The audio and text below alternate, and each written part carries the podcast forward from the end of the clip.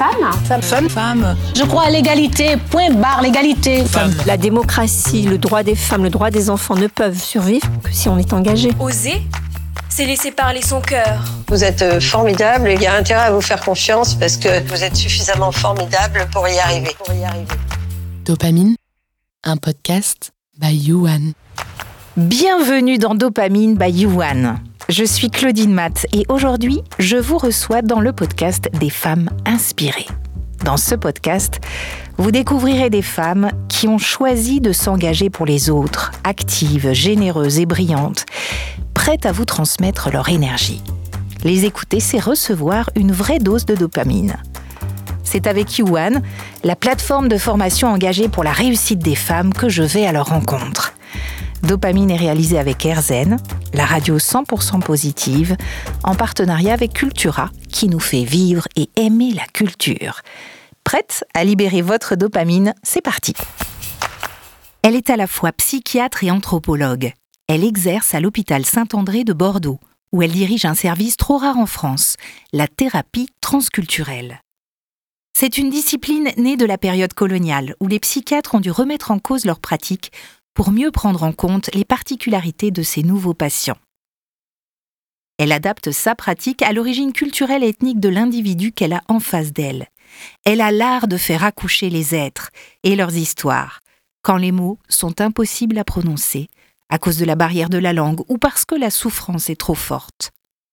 Derrière et avec elle, une équipe de psy, de traducteurs, d'artistes, de membres d'associations pour recevoir des femmes seules, de jeunes mamans isolées, des mineurs non accompagnés, des demandeurs d'asile en état traumatique, des familles entières sans domicile, des victimes de torture, de viols et surtout beaucoup de migrants. 80% de ces patients ne parlent pas français. Ils ont une histoire, viennent d'un lieu et ont hérité d'une culture très différente des nôtres. Claire Mestre les fait tout doucement sortir du silence. Ce travail est une vocation, l'engagement de toute une vie. Elle assure ainsi plus de 1000 consultations par an. Elle est devenue une référence en matière d'accompagnement des migrants. Ses armes sont la confiance et le temps. Mais Claire Mestre a avant tout en elle le goût des autres. Je suis vraiment médecin. C'est ma première fonction. Et je suis médecin psychothérapeute puisque euh, je ne je n'examine plus mes patients, je les touche euh, en tous les cas pas avec un toucher médical, je peux les toucher autrement par la voix justement, par la présence, par, par les mots. Hein. Euh, et donc j'ai commencé par des études de, de médecine classiques, très classiques. J'étais plutôt bonne élève donc donc c'était plutôt pour moi relativement facile en fait. Mais j'ai toujours été une grande insatisfaite en fait de, mes, de, mes, études de médecine. Voilà pour différentes raisons, parce que je trouvais qu'elles étaient très techniques et justement pas assez euh, tournées vers ce qui est pour moi a toujours été passionnant, c'est-à-dire la relation thérapeutique, la relation avec le patient. Ce qui fait que j'ai fait beaucoup de tours et de détours d'abord dans la médecine. J'ai fait, beaucoup de choses en médecine. Et puis, euh, j'ai commencé des études d'anthropologie euh, quand j'ai eu mon internat à Bordeaux, en fait. À l'époque, je faisais de l'anesthésie-réanimation. Donc, vous voyez, c'était totalement différent. Et je me suis dit, non, là, je, je suis une femme de parole et j'endors les gens. Donc, ça va pas du tout. Donc, il euh, y a un truc là qui m'échappe. je dis, bon, stop, on réfléchit. Euh, donc, euh, comme je le dis souvent, j'ai fait deux choses. J'ai fait une analyse, une psychanalyse déjà, pour essayer de me comprendre moi-même. Pourquoi j'avais, je m'étais mise dans une sorte d'impasse aussi. Et puis, je me suis inscrite en anthropologie. Voilà. Je me suis inscrite en anthropologie et là, bah, j'ai été jusqu'en thèse en anthropologie que j'ai faite à Madagascar. Et de façon conjointe, j'ai monté cette consultation euh, transculturelle donc au CHU de, de Bordeaux.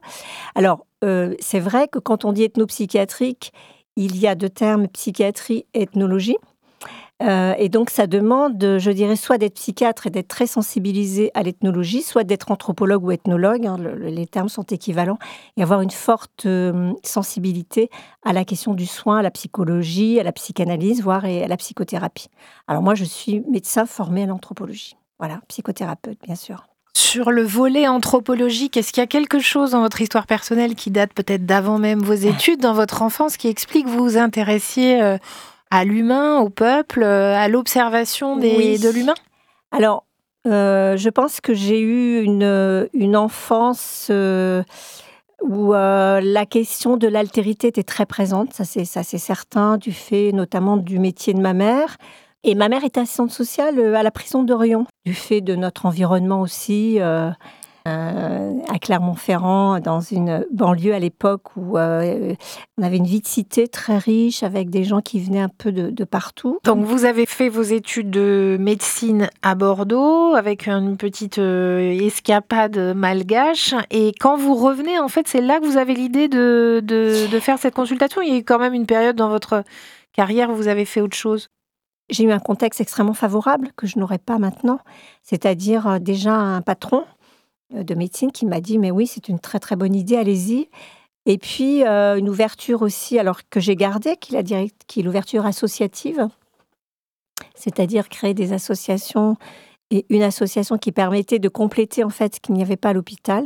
Et puis après, j'ai fait ma carrière puisque j'ai eu un poste sur mesure. La direction de l'hôpital à l'époque m'a créé un poste sur mesure pour que j'assume cette consultation. Vous aviez quel âge à l'époque quand vous avez euh, vous êtes lancé dans ce projet? Alors, euh, alors, alors, j'avais quel âge Euh, 30 ans. 30 ans avec, une, euh, avec le projet d'une vie qui démarre. C'était un tournant, évidemment, parce que euh, euh, à l'époque, euh, euh, je ne me voyais pas du tout assumer, je dirais, une pratique médicale classique. Pas du tout. J'avais déjà un, bon pied dans, l'anthropologie, même si j'étais pas tout à fait taisée. J'étais psychothérapeute, donc vous savez, l'expérience de la psychothérapie et d'avoir soi-même une analyse bouleverse les choses énormément. Vous voyez plus tout à fait les choses de la même façon. Donc, je dois dire que voilà, c'est ce que je vous dis. J'ai eu vraiment le, contexte y était. Et là, en effet, euh, alors euh, une nouvelle vie, oui, d'une certaine façon, parce qu'après, euh, voilà, j'avais quelques outils, mais il a fallu les prolonger et la bataille n'était pas finie, ça c'est sûr. Racontez-nous les premiers pas, les premières consultations, les, un moment fort de quelqu'un qui est arrivé où vous avez commencé à structurer la pratique, à imaginer une équipe, un déclic, quelque chose qui a été fondateur. Je dirais qu'il y avait, il y a eu deux expériences euh, qui m'ont euh, énormément frappée. Euh, C'était d'abord l'accompagnement psychothérapeutique d'un monsieur algérien qui avait perdu son fils. Donc, une histoire assez dramatique.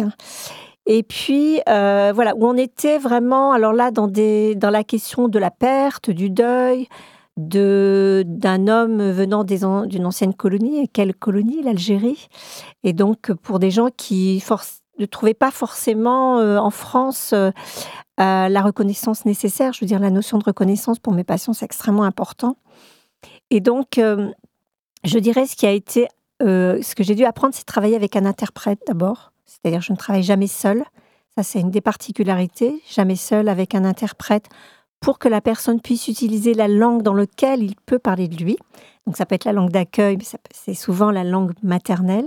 Et puis travailler en équipe, c'est-à-dire pouvoir euh, accueillir la parole et pouvoir, je dirais, la, euh, travailler sur des métaphores, travailler sur des interprétations qui tiennent compte voilà, de la culture de l'autre, de sa situation migratoire. Voilà.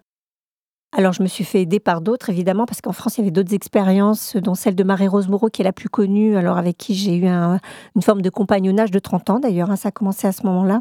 Je pouvais aller raconter ces histoires-là, me faire aider.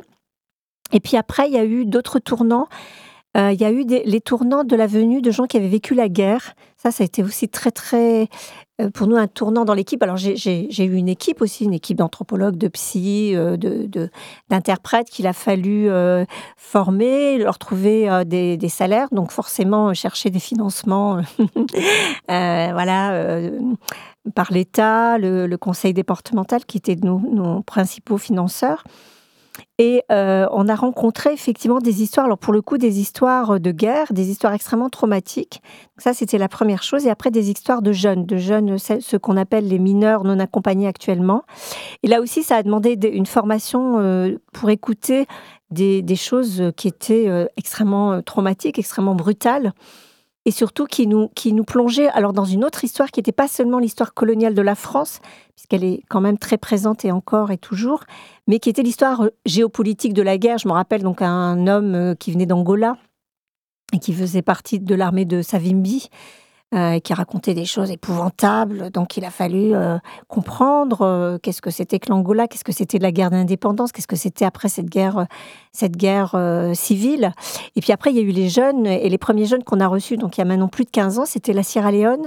Et là aussi, il nous racontait des trucs épouvantables, et, on a dû voilà se pencher aussi sur la question des guerres, pas tout connaître de la guerre, puisqu'on n'est pas, c'est pas notre formation, mais quand même avoir quelques repères pour bien comprendre d'où venaient ces gens, ce qu'ils avaient vécu, s'ils avaient été victimes. Souvent aussi, euh, comme dans toutes les guerres civiles et toutes les guerres, ils sont, ils sont victimes et aussi auteurs d'atrocités. Donc il a fallu accueillir tout cela en équipe, avec l'équipe qui était formée.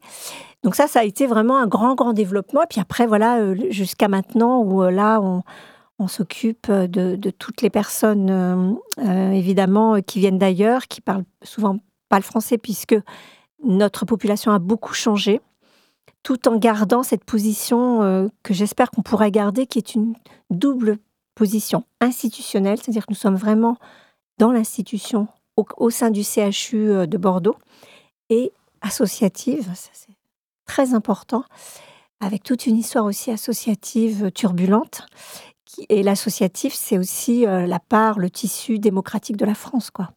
Vous êtes au-delà de votre travail, vous êtes dans un engagement euh, presque militant. Alors euh, oui, on peut dire un, engagement militant, même si le, le, terme militant a été très disqualifié justement par les politiques.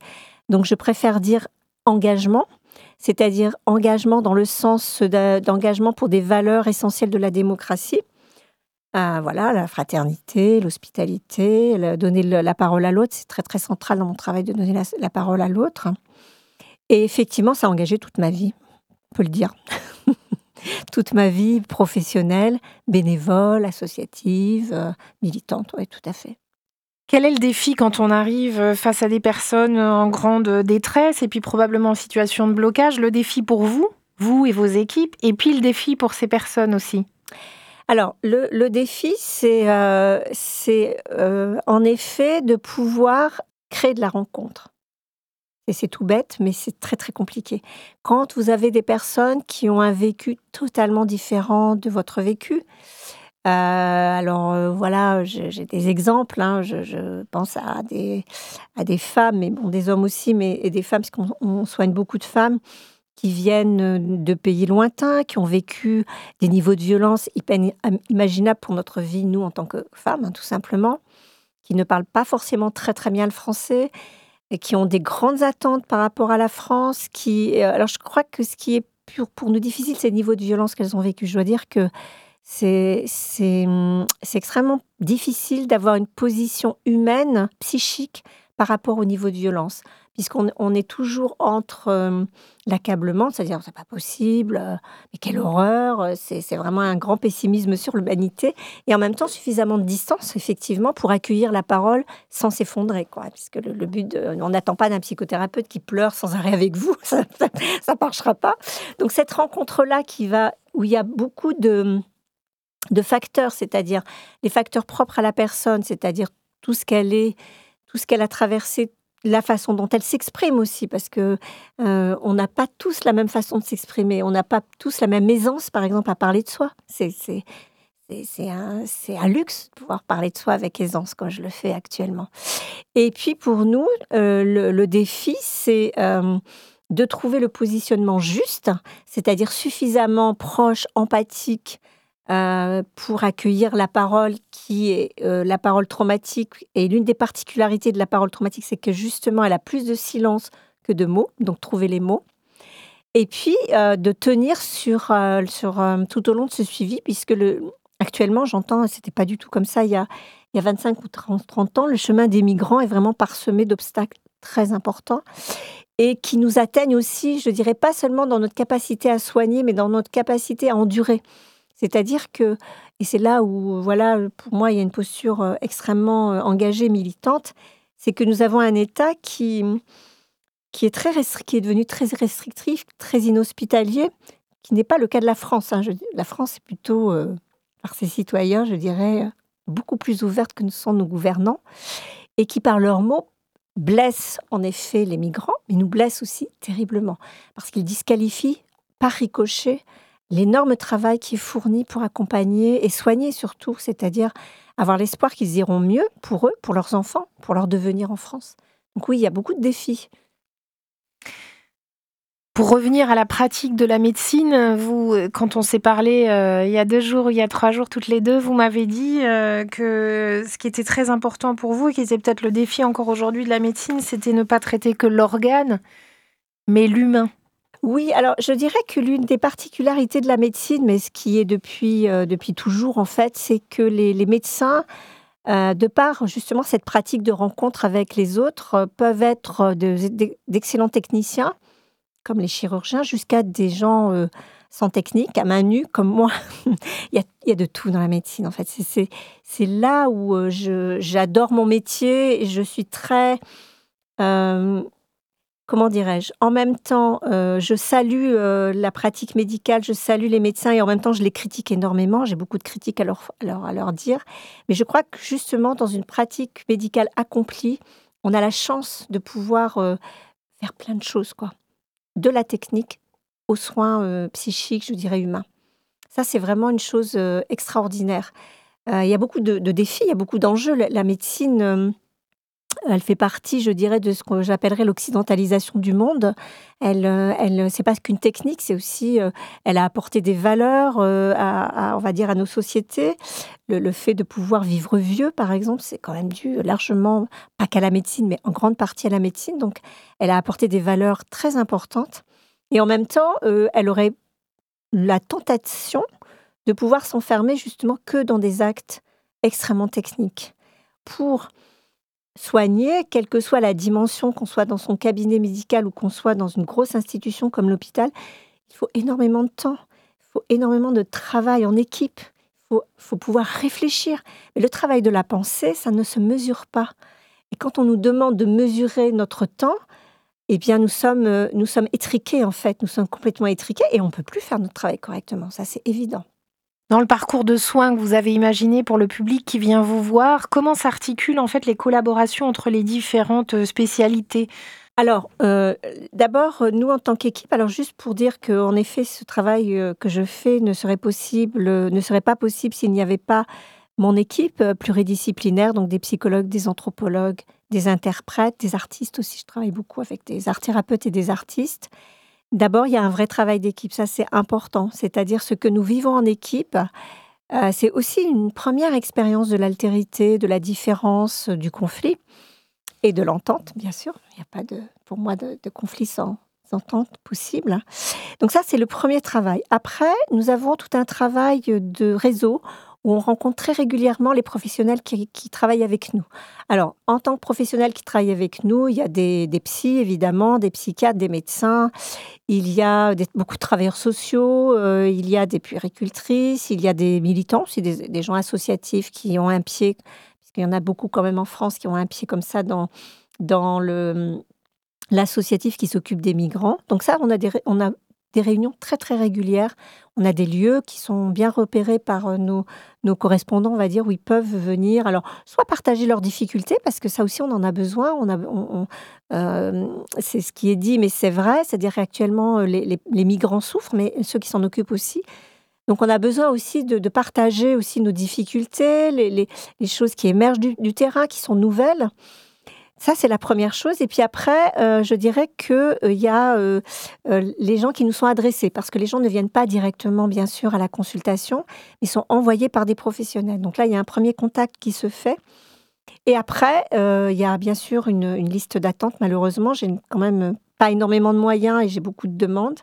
Et une fois que tout est prêt, c'est-à-dire que comme le professionnel qui envoie la personne ou sa famille, ou la mère et le bébé, les parents et les bébés sont acquis au fait qu'ils vont rencontrer un psy, ce qui n'est pas évident aussi hein, pour n'importe qui. Hein, d'ailleurs, rencontrer un psychiatre, c'est quand même euh, un moment un peu compliqué, puisqu'on sait qu'on va, devoir s'exposer, eh bien, euh, la consultation est faite selon, euh, évidemment, la capacité de parler français du- du patient ou de la famille.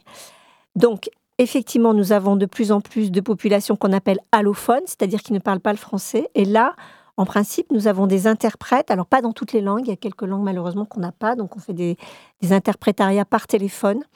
Et les- interprètes en général, parce que c'est pas toujours le cas, on les connaît un petit peu.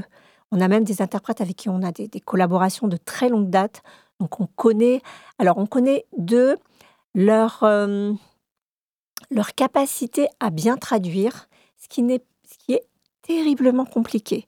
C'est de bien choisir les mots, d'avoir une, certaine posture, d'avoir la notion du secret, du respect. Euh, voilà, toute, toute compétence qui va s'acquérir effectivement de façon empirique, comme d'ailleurs notre savoir aussi, qui est quand même très empirique, mais aussi grâce à des formations, des supervisions, etc., tout comme nous en fait. Quand la personne arrive, euh, d'abord, moi je reçois euh, dans un cercle, jamais, je suis jamais derrière mon bureau, c'est même, je crois que ça n'arrive jamais. Donc je reçois autour d'une table, en cercle, on est plusieurs, il y a une équipe, il y a un, un patient ou une famille, il y a un interprète et on prend le temps de la rencontre, de la connaissance, se présenter, se décliner son identité, euh, donner la parole euh, à celui qui accompagne, parce qu'on demande que les personnes soient accompagnées. Donc, soit euh, la personne qui est le professionnel va dire, bah voilà, moi j'ai besoin d'une aide pour telle ou telle raison, et à ce moment-là, euh, le, patient, la famille va le plus souvent, si euh, l'accueil est bon, s'il sent qu'il y a une, une atmosphère de compréhension et d'empathie, d'hospitalité, comme je dis dans la langue, c'est-à-dire qu'il sent que sa langue va être accueillie dans la nôtre, qu'il va être reconnu, eh bien, ça va se faire, quoi. C'est-à-dire que les personnes vont d'abord euh, comprendre empiriquement, là aussi c'est intéressant, empiriquement ce, que c'est qu'une, qu'un soin par la, par la parole. Parce que si vous me demandez qu'est-ce que c'est qu'une psychothérapie, je peux vous décliner les choses sous forme d'une théorie. euh, voilà, j'ai telle théorie. Il y a plein de théories de psychothérapie. Et c'est, c'est, c'est ça, c'est effectivement, il y a la théorie. Et puis, il y a la notion de relation. Et c'est ça qu'on vit empiriquement dans une psychothérapie. Quand vous-même, vous avez fait l'expérience d'une psychanalyse ou d'une psychothérapie, vous savez très bien ce qui va se passer, en quoi vous allez être touché, en quoi vous allez être dans une relation de confiance avec l'autre. Et c'est ça que nos patients doivent expérimenter. Et après, la, parole, elle se déroule alors plus ou moins bien selon, euh, selon ce que les gens ont traversé. Il y a beaucoup d'exemples où les gens ont vécu de, de telles violences que, euh, je dirais, la violence, elle fait, elle implique le silence en fait. Elle implique le silence et la honte, beaucoup, beaucoup de honte. Les gens ont honte et la honte ne fait pas parler, la honte fait plutôt euh, se tourner vers soi-même et, se cacher. Donc il faut faire face à tout ça et on finit finalement, euh, pour beaucoup de nos patients, euh, à tel point qu'ils ils vont faire, ils vont prendre trois bus, deux trams pour venir nous voir. hein. Ils sont très attachés à ces lieux où ils savent qu'ils vont pouvoir, et quelles que soient leurs conditions, puisque beaucoup, vous savez, il y a, y y a en plus de personnes qui vivent dans des conditions euh, de, de logement euh, très dégradées. Et là, ils savent que euh, ils vont pouvoir parler d'eux. Comment ça se finit? À quel moment ça se finit? Alors, c'est très intéressant. Ce matin, j'ai eu une consultation qui s'est finie. C'était, bah, je peux peut-être en parler un petit peu. C'est un jeune homme, justement, qui fait partie de ce qu'on appelle les mineurs non accompagnés et qui est venu me voir. On a, on a fait le point avec lui il y a deux ans, la première fois qu'il est venu me voir, accompagné par son éducateur. Et ce jeune homme euh, est venu me voir parce que son éducateur trouvait qu'il fumait trop de shit, ce qui est extrêmement fréquent, malheureusement, chez les jeunes comme ça qui, qui, se donnent, euh, qui fument, euh, qui boivent aussi parfois pour se mettre le cœur à l'ouvrage, en fait, pour soulager leur souffrance. Et donc, euh, voilà, c'est ce, temps de la rencontre euh, où on a passé du temps. euh, L'éducateur m'a dit, voilà, je viens pour ça. Et le jeune n'avait pas vraiment envie de parler de lui. Il m'a dit, oui, oui, oui, effectivement, je fume et je, je maîtrise et tout. Bon, ok. Donc, je lui dit, bah, je me suis présentée, je lui ai expliqué mon travail, je lui ai donné quelques indications sur les dangers du shit. Et je lui ai dit, bah, écoutez, si un jour vous voulez me revoir, eh bien, vous reviendrez. Mais là, je crois que. Il m'a dit, oui, oui, effectivement, j'ai pas besoin de vous. OK. Un trimestre passe et je reçois un mail de son éducateur qui me dit, euh, voilà, le, jeune, euh, voudrais vous voir. Ok, donc euh, je le reçois avec un interprète de langue arabe parce qu'il parlait très bien le français. Il avait été en Algérie quand même, les gens parlent bien le français, mais pour parler d'un certain nombre de choses et les choses de l'ordre de l'intimité, il avait besoin effectivement de, sa langue première, donc de, l'arabe. En l'occurrence, il avait parlé, sa langue première, c'était l'arabe. Et il se trouve que mon interprète est aussi algérienne, donc ça a beaucoup facilité les choses. Et il m'a parlé d'une chose très bizarre, c'est-à-dire qu'il avait le sentiment de porter quelque chose qu'il ne saurait pas dire, mais que c'était comme une grosse pierre qu'il n'arrivait pas à soulever. Alors là, la question des images est très importante pour moi. Je travaille beaucoup avec la métaphore, avec l'image. Et la question de la grosse pierre euh, qu'on ne peut pas soulever, c'était euh, vraiment une très belle métaphore pour me parler bah, de ce qu'on vit souvent dans les familles, c'est-à-dire les, choses qui ne peuvent pas se dire, les tabous, les non-dits, les secrets de famille, tout ça. Et euh, en fait, avec ce jeune, euh, on a commencé à dérouler son histoire familiale en se racontant des histoires. C'était très particulier, c'est-à-dire que je lui ai raconté un roman que j'étais en train de lire. Moi, à l'époque, je lisais un auteur que j'aime beaucoup qui s'appelle Camille de Toledo, euh, qui m'avait raconté le qui m'avait raconté, oui, c'est comme s'il m'avait raconté à moi, enfin dans son livre, il racontait le suicide de son frère et comment le suicide de son frère avait caché une histoire transgénérationnelle très compliquée sur le plan de la religion, sur le plan de l'histoire de, l'Europe. Et je lui ai raconté, euh, je lui ai dit, ah, en ce moment, je, je lis euh, l'histoire d'un écrivain qui a soulevé sa pierre. Et ça l'a encouragé. Il a dit, ah bon euh, Et puis il m'a dit, bah voilà euh, j'ai l'impression que mes parents me racontent pas la vérité, euh, qu'ils me disent des choses qui sont bizarres, euh, voilà. Et donc on a, on a soulevé une à une les pierres en se racontant des histoires. C'est ça qui est particulier, c'est qu'on a lu, on a lu des romans dans, le parce que c'était lui en fait sa problématique, ce jeune qui avait vécu les années noires, vous savez les années noires de l'Algérie. Euh, quand il était tout enfant, donc il avait été marqué par des, par des images extrêmement cruelles, enfant. Il avait compris que sa famille avait fait partie, avait été actrice dans la guerre d'Algérie. Et donc, c'était très compliqué de trouver les mots.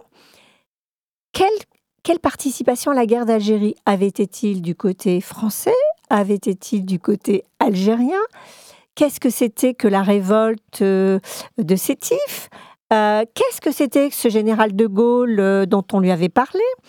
Euh, Toute chose, effectivement, qui nécessitait en même temps la plongée dans notre grande histoire, dans l'histoire avec un grand H, et en même temps, c'est une histoire très singulière qu'il a essayé avec nous de restituer dont également le, le, passage de son grand-père euh, comme beaucoup de, travailleurs immigrés en France pour travailler euh, dans le bâtiment. Voilà. Donc c'était une grosse pierre, vous imaginez. Donc on a passé énormément de temps par le biais d'histoires, de, romans, euh, etc.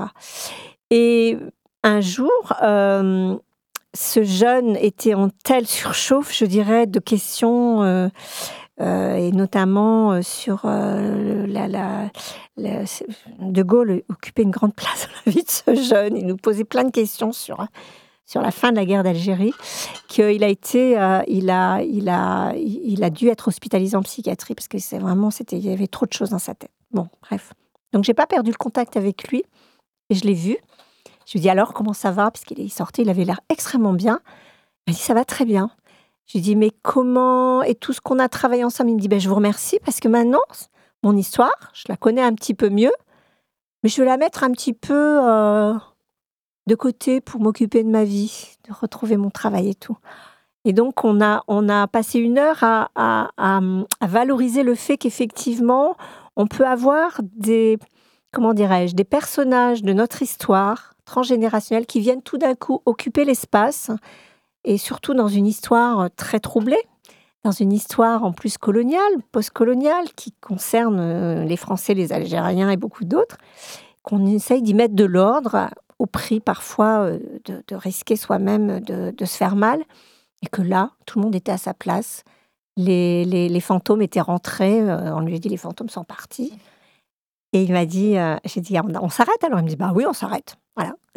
voilà une fin. Ça vient aussi parfois de, même souvent du patient. Absolument. Alors toutes les fins ne sont pas aussi belles, mais c'est important, euh, soit pour le thérapeute de dire écoutez, vous n'avez plus besoin de moi, les questions que vous vous posez, vous pouvez les aborder seul. Avec, euh, et vous avez suffisamment d'imaginaire, vous avez suffisamment d'un appareil à penser pour pouvoir euh, répondre seul. donc pour d'autres, on leur dit bon allez hop, hein, il faut un petit peu vous sevrer de nous quoi. Alors, il y en a qui, résistent et puis qui finissent par dire Ouais, vous avez raison, euh, c'est important. Euh. Et puis pour d'autres, euh, ils nous disent Bon, bah voilà, je crois que là, c'est fini. quoi. Et on se dit toujours C'est fini. Et si jamais à nouveau, grâce à la bonne rencontre qu'on a faite, vous avez un besoin de moi, c'est-à-dire qu'à nouveau, il y a un fantôme qui revient, vous m'en parlez, puis on reprend les choses. quoi. Voilà beaucoup d'énergie et de foi pour euh, s'engager dans un, parcours au long cours, justement, comme vous l'avez fait. Et vous m'avez dit, le, moteur de nos luttes, c'est le sentiment d'injustice. Je pense que dans l'équipe et moi-même, il y a des valeurs, euh, euh, je dirais, pour, pour des valeurs fortes, des valeurs qui concernent notre démocratie, en l'occurrence, l'ouverture à l'altérité, les notions de fraternité, de solidarité qui sont très fortes. Par ailleurs, c'est vrai que ces derniers temps, et je pense particulièrement en ce moment, c'est vrai qu'on est très euh, mobilisé sur les notions d'injustice et euh, je dirais d'une profonde distorsion entre la parole politique et politicienne et l'engagement euh, alors des, des, gens comme nous qui travaillons, des professionnels et aussi des militants. On est très agi par ce sentiment extrêmement violent de l'injustice, oui, tout à fait ce que je regrette profondément euh, actuellement en France, c'est que la France ne respecte pas ses engagements par rapport à la protection de l'enfance, par exemple. C'est vraiment euh, terrible. On est un pays euh, où il y a le, droit de l'enfance est bafoué. Et la deuxième chose, malgré des paroles très encourageantes, c'est la protection des femmes, en fait. Les femmes exilées sont très peu protégées, en fait. Hein, ce qui est extrêmement dommage. Ce qui me donne euh, l'envie de continuer, c'est euh, bon, c'est la notion de solidarité avec les gens qui travaillent avec moi. Ça, c'est sûr que ça me, je me dis, je suis pas toute seule. Je suis pas, euh, je suis pas dans une grande solitude où je me dis, bah voilà, toute seule, je n'y arriverai pas. Et, et puis il y a des figures, effectivement, des figures qui peuvent être des figures littéraires, des figures militantes des figures même, même, même actuelles. Hein. Il y a, des, il y a des, personnages magnifiques qui nous donnent envie de continuer quand même.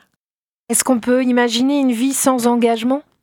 Ah non, je, je, pense que, si vous voulez, ne serait-ce que la notion de démocratie, par exemple, euh, puisque nous avons la chance de vivre dans une démocratie, et que euh, moi, j'ai, comme je vous disais, un pied dans l'institution, qui est quand même une. L'institution, c'est une, euh, une, une voie de socialisation en démocratie qui est extrêmement importante et un pied dans l'associatif qui représente tout ce que représentent les associations, c'est-à-dire les voix citoyennes, je ne, je ne peux pas penser que ce sont des acquis définitifs. Alors, en effet, en plus, si vous parlez du droit des femmes et des femmes, et c'est vrai qu'en ce moment on en entend beaucoup parler, il est évident que la démocratie, le droit des femmes, le droit des enfants ne peuvent survivre que si on est engagé. Ce ne sont jamais des acquis définitifs, toujours des menaces. Ça, c'est vraiment des choses très importantes.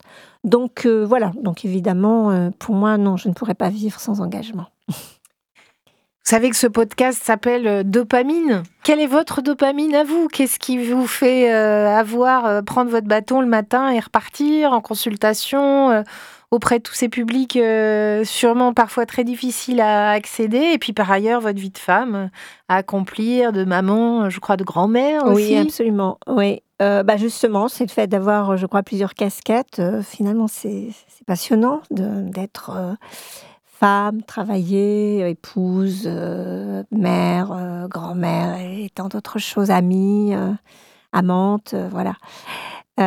donc oui, la, vie, la vie a une profondeur, une, une grande beauté. Par rapport à mes patients, euh, je, ne, je ne pourrais pas voir du lundi 9h euh, au vendredi 17h que des gens qui vont mal. Ce serait, ça serait s'exposer soi-même euh, à, s'abîmer. je pense que le, désespoir ne peut pas aider en fait. donc j'ai une vie personnelle remplie, j'ai j'aime les choses, j'aime, j'aime aussi être à distance de mon métier, de pouvoir effectivement bah, lire, écrire, euh, aller au cinéma, euh, aller euh, contempler la nature. Et, le plus grand luxe, c'est de ne rien faire en fait. Pour moi, arriver à l'âge où j'arrive, se dessine l'idée qu'il ne faut pas aller vite, ça sert à rien puisque j'ai une vie où j'ai toujours couru dans tous les sens. Donc je me dis, là, peut-être qu'il y a une autre façon de voir la vie. voilà, j'ai de la chance d'être bien accompagnée, quoi, je crois, surtout. Claire tout le monde reconnaît aujourd'hui l'immense pierre à l'édifice que vous avez porté à l'accompagnement des migrants et de toutes les populations en difficulté qui arrivent euh, sur notre territoire. Euh, ça fait 30 ans que vous exercez dans ce domaine. Qu'est-ce qui reste à accomplir? Qu'est-ce qui est le plus important pour vous aujourd'hui? Ce que j'aimerais profondément pour, euh, à partir de maintenant, demain et à l'avenir, c'est continuer à transmettre, transmettre aux plus jeunes, transmettre euh, aux étudiants, puisque je vois pas mal d'étudiants, transmettre à mes proches aussi, transmettre à mes enfants, à, mes petits-enfants. Euh, bah, cette forme d'engagement, cette forme de pensée, cette, cette forme, alors, je dirais, de pessimisme modéré ou plutôt d'optimisme euh, d'optimisme volontaire quoi. Ouais tout à fait. Et puis le fait que être femme euh, c'est pas si mal au fond euh, même si c'est difficile. Mais on a finalement les femmes souvent en plus à gagner que les hommes. Les hommes les pauvres ils ont à redéfinir leur monde et de façon à mon avis ça peut être plus compliqué. Alors que nous on a tellement de force en, emmagasinée depuis des siècles que là on va faire des choses extraordinaires Merci Claire Mestre de nous avoir offert ce premier podcast et merci d'être venu nous transmettre votre dopamine. Dopamine est produit par Yuan dans les studios de Herzen, une production parrainée par Cultura et dirigée par Claudine Matt. Au montage, Clémence Philippe et Vincent Xelmes. Vous pouvez retrouver nos podcasts sur les réseaux sociaux et sur la plateforme Yuan www.yuan.fr.